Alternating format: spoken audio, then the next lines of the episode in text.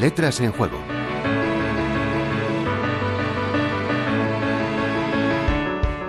Son muchas las ocasiones en las que buceamos en los orígenes de nuestros refranes para encontrar sentidos escondidos, perdidos o relaciones semánticas ya inexistentes. En otros casos, como el que nos ocupa hoy, no hay tal sorpresa, y sin embargo, la pesquisa sigue mereciendo la pena porque acaso nos arroja algo de luz sobre pasados remotos y sugerentes de nuestra historia.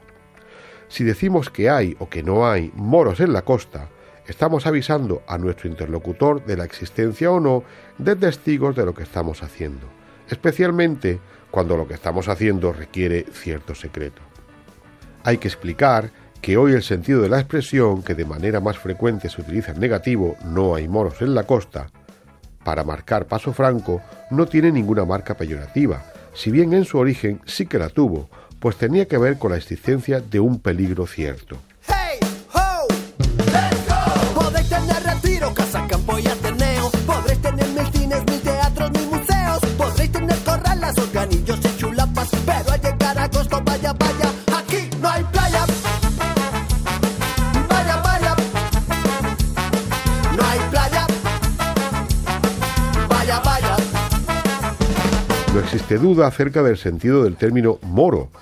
que aún hoy se utiliza de manera genérica para referirse a los habitantes del África septentrional, si bien lo más correcto sería circunscribirlo a la denominación genérica que se daban a los musulmanes en la península ibérica desde el siglo VIII hasta el XVI.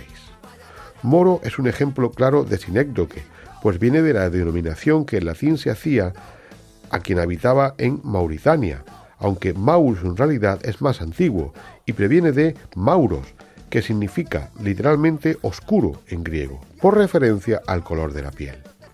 Sea como fuere, lo cierto es que la expresión remite a una situación muy frecuente en España, durante los dos siglos en las que los Austrias reinaron en el país, y era la del constante peligro que los barcos piratas berberiscos desembarcasen en las costas del Levante se conservan numerosos testimonios de asedios en Cullera, Calpe y otras localidades cercanas.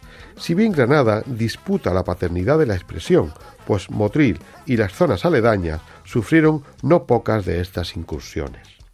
En realidad, el problema morisco provenía de las mismas capitulaciones para la entrega del exiguo reino de Granada a los reyes católicos, que incluían un respeto por las costumbres y religión de los musulmanes que decidieran permanecer en tierra cristiana que prácticamente nunca se cumplió, pues los esfuerzos evangelizadores fueron intensos y continuados hasta que Felipe III terminó decretando la expulsión de los moriscos.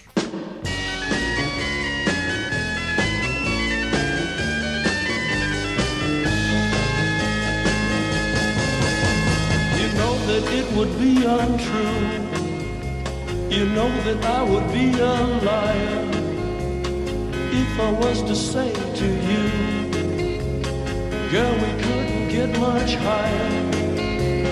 Come on, baby, light my fire.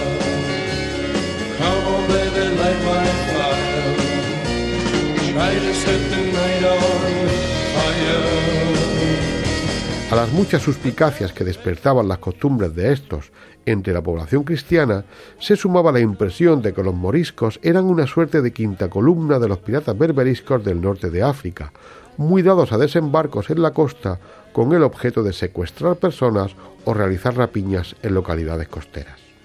El problema fue adquiriendo tal dimensión que toda la costa mediterránea tiene hoy día restos de un sistema de torres de vigilancia y refugio construido al efecto, desde estas torres y también desde lugares privilegiados como algunas localidades de la Alpujarra, desde las que se puede divisar parte del continente africano, se trataba de cuidar la integridad de la costa, habiéndose establecido un protocolo que incluía el aviso de incursión junto al encendido de hogueras para advertir del peligro. Afortunadamente, hoy día, que haya o no moros en la costa no es más que un modo metafórico para hacer incursiones subrepticias a la caja de bombones o al paquete de tabaco cuando nadie nos vigila. Delia Gabela y Juan Antonio Martínez Berbel, Universidad de La Rioja, Radio 5, Todo Noticias.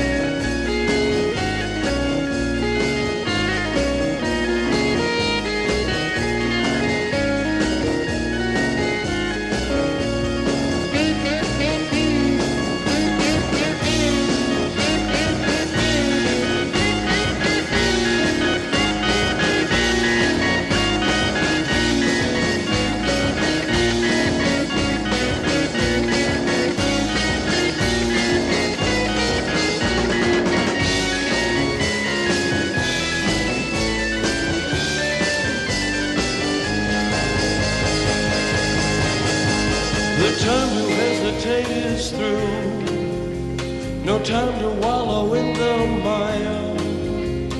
Try now, we can only lose. And our love become a funeral pyre. Come on, baby, light my fire. Come on, baby, light my fire. Try to set the night on fire.